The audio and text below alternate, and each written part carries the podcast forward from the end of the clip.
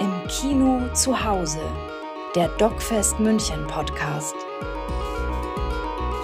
Filmgespräche des Internationalen Dokumentarfilmfestivals München. Herzlich willkommen zum 38. DocFest München hier aus dem Silbersaal. A very warm welcome to the 38th DocFest Munich here from the Silbersaal, um, um, wherever you might be watching or listening to us. Uh, my name is Daniel Lang. I'm a filmmaker and educator, um, and I'm very happy to present the film And the King Said, What a Fantastic Machine by Axel Danielson and Maximilien van Aertryck, um, who I have with me today. Hello. Hi. Hello. Um, you, uh, this is your debut film, your debut feature-length film, um, and you made you made a, a, short together before, 10 Meter Tower, which was a huge success. Um, how did you sort of go from the short film to this long film or feature film format um, and find the idea to make a film about images, about, I don't know, uh, the, the, history of photography and the history of the moving image um, to like basically the universe and everything. Um, yeah, how did, how did it sort of come about? Well, um, it, it first it, it's the the first feature, the, the, first joint feature uh, uh, film that we do together. Mm-hmm. So we we both done uh, feature length films uh, on our own. but since like ten years back, we've been working as almost like a dual processor in a computer kind of filmmaking, where we um, yeah, basically make all the decisions together, or both the the directing, the producing, the editing, and cinematography. We do it together by using our uh, strengths, uh, different strengths that we have, um, and uh, I mean this. This all started. This whole project started with um, um, with uh, the whole, the, both of us and and our company, Plattform Produktion, a small, uh, like a collective company based in Gothenburg, we've been very, very interested in uh, uh, how the photographic image and the camera, how it affects society mm-hmm. and how it affects the point of view of ourselves and, and the other and uh, our idea of the world. Uh, we have been that since many, many years. Uh, and since um, the event of, of YouTube, uh, in 2007 8 uh, when you started to people could put up uh, material and film clips and all all of a sudden that became like a almost like an archive of of uh, human um, how humans uh, interact in front of the camera. And also uh, we like a reference bank of how things actually look uh, when when uh, uh, they're about to happen. Instead of like often on TV or in in in, in cinema it is could be fictionalized in a way. So we we used YouTube as a kind of a resource to see how things actually play, play out. Mm-hmm. and during this process we've been sending each other film clips for like a 10 or 15 year uh, um, uh, period. And those those clips were always uh, having like two different um, directions. Either it was that somebody uh, acted really really uh, funny or uh, touching um, um, in front of the camera because there's a camera in the room. So it's like the interaction between there is a camera in the room. This is how we looks like uh, we look like when we're about to act upon this situation with a camera in the room. Uh, like we're now very aware of that there's a camera right there. It's uh, it's framing like this. I'm I have to uh, act in a certain way in front of the camera. It's saving everything. So so this is one situation, uh, and the the other is uh, that when the camera has been um, able to to capture something very human that plays out because the, the the camera is so good at at, at catching these moments of how things actually play out and how we interact between um, one another. Um, and also every image will say something about the one behind the camera. Mm-hmm. Uh, so, so, so uh, if we find these images where you can see as much as what happens in front of the camera as what you can see that what's the intentions behind this image. So, so this this be, has we have been doing for many many years, and then about five years ago we were at Swedish television um, making a film about when uh, uh, the biggest uh, evening news program are producing the news uh, uh, for for an evening.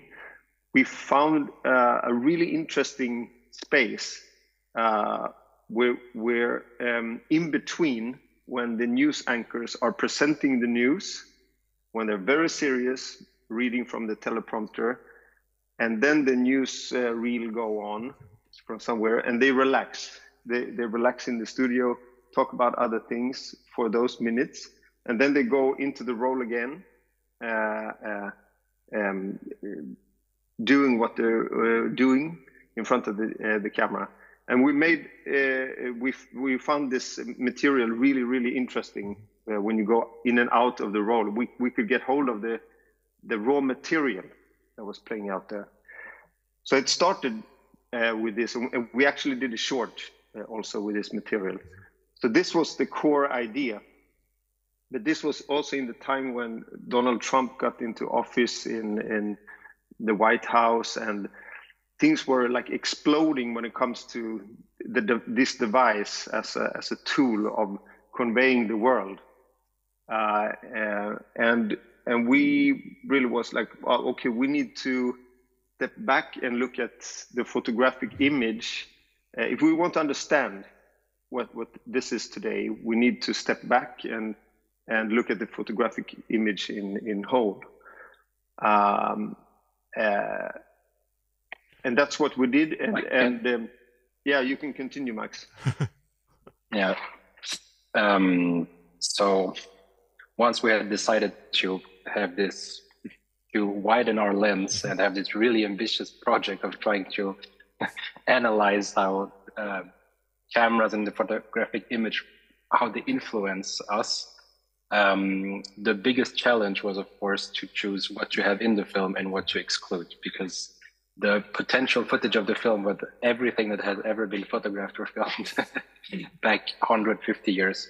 But very, I mean, what was very handy was that we had already, as Axel mentioned, collection uh, had a collection of some really uh, funny or scary uh, um, moments that had been captured because of our um, uh, many years of interest um, for this. Mm-hmm. And then I think the biggest challenge was to find a structure for the film that would work.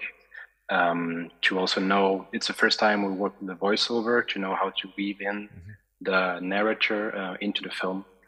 But very soon, two kind of main arcs uh, emerged, where one was um, a historical arc. So we mm-hmm. actually figured out that if to make a film about the camera, we kind of maybe have to start in the camera obscura at the mm-hmm. very uh, beginning to explain or not, not explain, but to actually show that image is a natural um, phenomenon.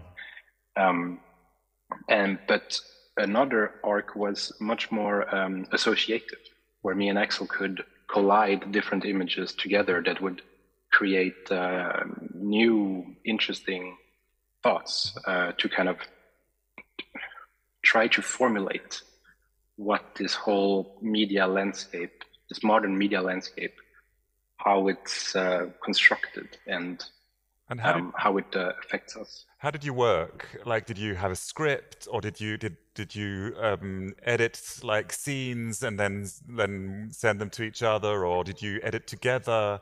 How was like how did the film grow? Um, I mean, it, yeah, in did. a way, it's yeah. um, it, it, we, we kind of collected all these golden nuggets mm-hmm. uh, that we collected during the years and also from shooting ourselves.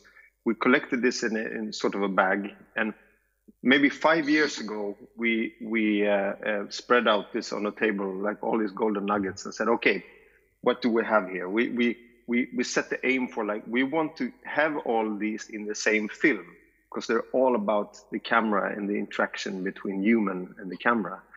So, uh, and then the structure was really like, um, what happens if these two go together? What mm-hmm. what what happens in in your mind when you see these two together? What happens in when you see these two? And then the we, we maybe one year before uh, the film was finished, we started working with Mikel Cee Karlsson. Uh, he's one another part of, of Plattform Produktion. He just came off uh, the editing of Triangle of Sadness together with Ruben Östlund, uh, who's also part of our company. Uh, and then he jumped on our project, and he's really, really good at structuring material. So in a way, we threw in so much that we want to talk about. We want to talk about perspective. We want to talk about framing. We want to talk about rhythm. We want to talk about you know um, um, so we threw in all of these things, and he very calmly uh, uh, helped us to structure this in a way. And then, of course, uh, structuring. Um, then you also uh, um, um, discover the, the gaps. Like, oh, here is a gap. We, we, we don't talk anything about this. Then let's go research mm-hmm. this specific image or this specific uh, um, topic and and a, and a lot of uh, the material that is in the film is something that we've seen glimpses of and found really interesting and want to follow up on. For example, uh, there is uh, this scene where, where there's ISIS warriors from Yemen making a propaganda film. Uh, that was like actually in the news. They showed like uh, 15 seconds of these ISIS warriors uh, raw material uh, where you can see them they're rehearsing uh, a speech mm-hmm. and they uh, lose it and try again and lose it and they have a little try to remember memorize what's what, what am i supposed to say uh, and it in, in the news it was set up like uh, uh, look at isis warriors bloopers mm-hmm. very funny you know like a small something you sh- should just laugh at and and go on mm-hmm. So we got hold of the raw material from this through a, a researcher in, based in United States, um, and got hold of uh, I think it was 25 minutes uh, of this raw material and got it translated and could actually watch at the, the material and say what what happens if you stay with this scene for a longer time? What happens in your mind as an audience when you when you pass through the first layer of this is funny mm-hmm. and then it becomes uh, the camera does something it it it um, um, it catches something that is extremely human mm-hmm. and at the same time uh, both the isis and the western media want us not to see that mm-hmm. it was just they, they want only us to see the surface mm-hmm. so all of this um, um when we find something, a glimpse of something interested, we would tend to like uh, reel that in and, and look at that raw material and see can we make a scene out of this. Mm-hmm. Um, and how did you actually like collaborate? Like um, in in the process, are you together in the same room? Are you like how how does it work? Because um, it seems to be something positive for you, your collaboration. Um, what is it? What is it? What is the secret, basically, between between when you two work together? I mean, I would say it's really a common uh, excitement for the same kind of uh, core that we're looking for in the images. And this is this film is a very good example of it. And 10 Minute Tower as well is that for us the images always come 1st mm-hmm. We have to be very very interested in what's playing out in front of the camera. Um, and a lot of this film was editing, but maybe even more was researching and actually finding those um, archival uh, scenes. And something I think that is a very strong bond between us is that if we, I mean, we we don't live in the same city, so when we look at um, archival footage, it's always, uh, or mostly always, um, uh, each uh, in their own um, um, offices. But if we do that and then we talk to each other, we will always have the exact same moment that we say, this was the moment we want to have in the film. And this um, excitement for what um, you've seen uh, is, I think, a very, very strong bond. So you've got you've got a huge amount of material, um, like you're collected over many years in your archive. Um, how difficult was it to clear the rights? Well, I mean, I would say that the most difficult thing was to sometimes find the right holders because a lot of this footage, especially the one that's from the early years of YouTube, uh, all you have is a pseudonym and maybe some MySpace email address. Mm-hmm. Um, but actually, every image has so much information in it that uh, you can play kind of internet detective, and at the end, um, you find them. So, I mean, that was a huge part mm-hmm. um, of the work, of course. Mm-hmm. What I think is uh, also interesting is that um, uh, we found out that the the the older the material, uh, the more expensive and um, um, more controlled mm-hmm. Uh, are the the structure around the rights. But when you come to to YouTubers, for example, the YouTubers that are in the end of the film, like Belle Delphine or Ice Poseidon, and uh, they would just go, yeah, sure, just use it. You can have it for free because they their economy is somewhere else mm-hmm. than than in uh, um, uh, getting money for for their images. So it's it's like uh, you can really feel that there is uh, two different. There's a paradigm going on between uh, um, the point of view of uh, rights and who owns what. If if you work on internet as your um, uh, platform or if you're used to uh, the older analog uh, world. Mm-hmm.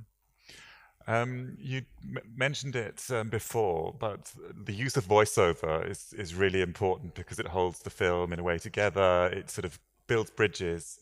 Um, how did you work on the, the voiceover? And did you? And when did you decide? Oh, we're going like um, I'm going to speak it myself.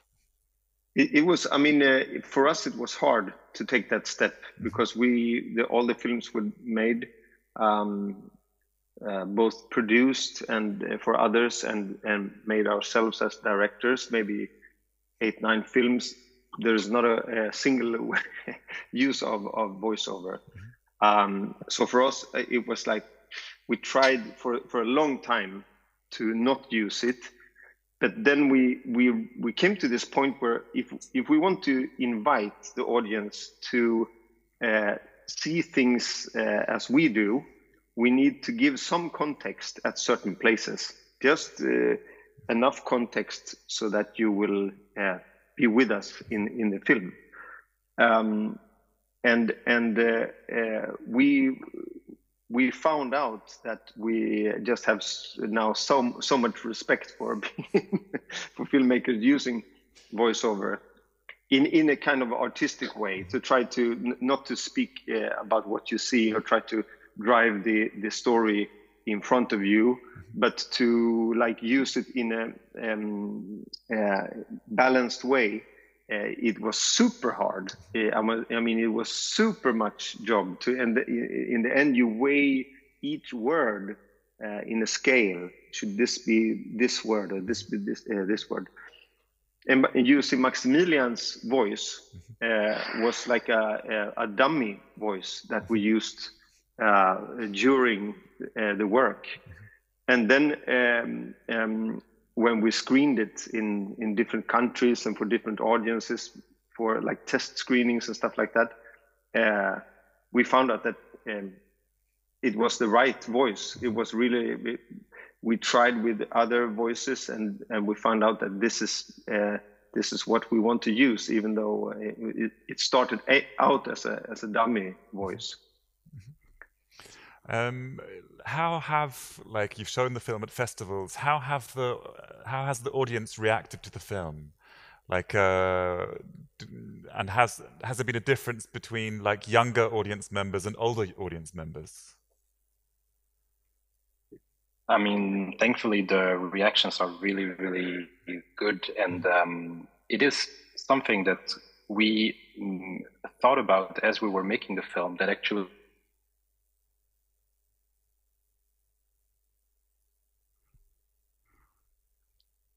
individual screens.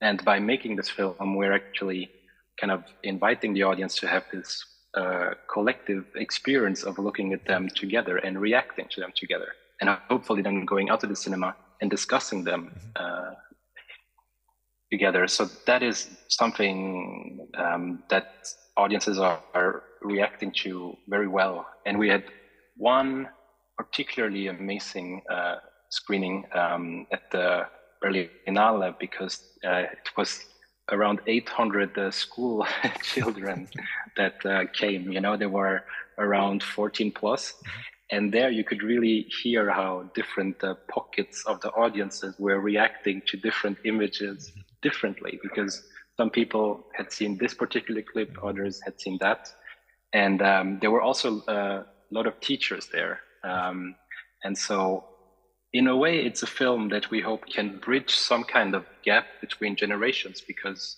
the older you are today, maybe the less you know about the, the very, very modern media landscape, but you know about older references uh, and you know about Leni Riefenstahl or the advent of satellite TV and, and the culture wars, you know, uh, and younger generations, while they might know everything about, you know, all the YouTubers, they kind of maybe lack this historical context. Mm-hmm. Uh, so it's really about contextualizing um, images because that really creates more um, understanding for for them. Mm-hmm.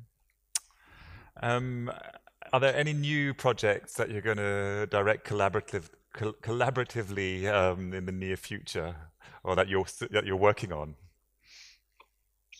Yeah, we have. Uh, um, I mean, du, during this year, we we uh, have uh, due to um, the responses we've gotten from both at Sundance and Berlinale and different screenings from the younger, of course, older uh, audiences, but the younger. What surprises us in a good way is the the response from the younger audiences.